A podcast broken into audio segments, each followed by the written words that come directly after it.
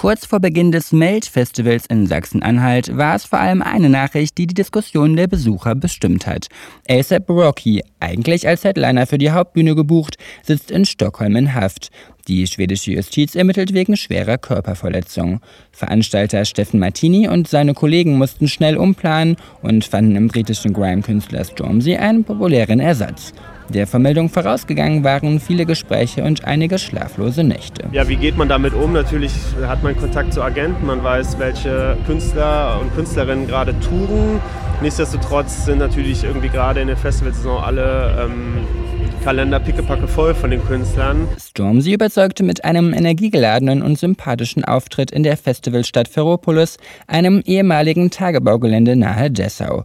Die Bühnen inmitten der alten Baugeräte, das angrenzende Waldstück und besonders der Gremmener See machen die besondere Atmosphäre aus, die in diesem Jahr auffallend viele internationale Besucher angelockt hat. Divers auch das Line-up.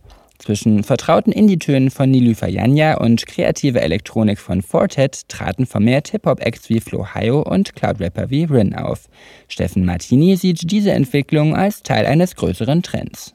Wir merken, dass diese Genregrenzen, wie es vielleicht vor 10, 20, 30 Jahren war, dass es die gar nicht mehr so gibt. Also ich kann von mir persönlich behaupten, ich höre Gitarrenmusik, ich höre Techno, ich höre aber auch irgendwie Hip-Hop. So, und ich glaube, das ist so ein bisschen so der Zeitgeist, der gerade da draußen rumschwirrt, äh, vor allem bei den jungen Leuten. Neben der Musik ging es auf dem Meld immer wieder um das Thema Nachhaltigkeit. Zum Beispiel konnten Besucher kaputte Zelte reparieren lassen. Einen großen Zuwachs hat das sogenannte Green Camping erfahren, das in diesem Jahr doppelt so groß angelegt wurde wie noch im Vorjahr und dennoch restlos ausgebucht war.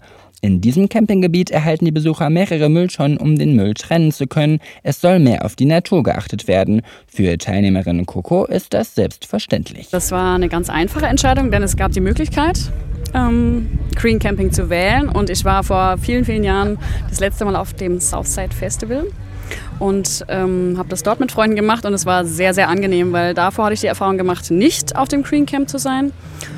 Das war die Hölle. Zu laut und vor allem zu schmutzig sei es gewesen, erzählt sie. Festivalgänger Patrick hat das Green Camping auch genutzt, um sich mit Zeltnachbarn über Klimaschutzthemen auszutauschen. Schon im Vorfeld hatte er sich eine aufgeschlossene Gesellschaft erhofft. Ich dachte mir halt, dass da äh, die Leute sind, die sich etwas darum kümmern und äh, Acht geben auf solche Sachen und dass die Leute bestimmt auch etwas tollere Nachbarn sind, wo man miteinander coole Sachen machen kann. Und deshalb fand ich es eine gute Idee. Und es hat sich durchaus bestätigt, unsere Nachbarn sind alle sehr cool. Ein Festival in der Größenordnung des Meld hinterlässt den CO2-Fußabdruck einer Kleinstadt. Ausgelassen zu feiern bedeutet nicht, die Umwelt vergessen zu dürfen, sagt Volontier Edita Sladowska.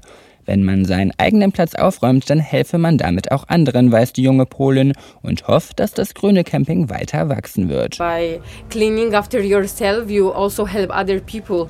So this is it. I think it's it's it's very nice and it's important and I hope that it will be bigger and bigger each time. Am Samstagabend herrschte auf dem gesamten Ferropolis-Gebiet für rund zwei Stunden der Ausnahmezustand. Eine Gewitterfront zog durch den Osten Deutschlands. Das Festivalgelände musste evakuiert werden.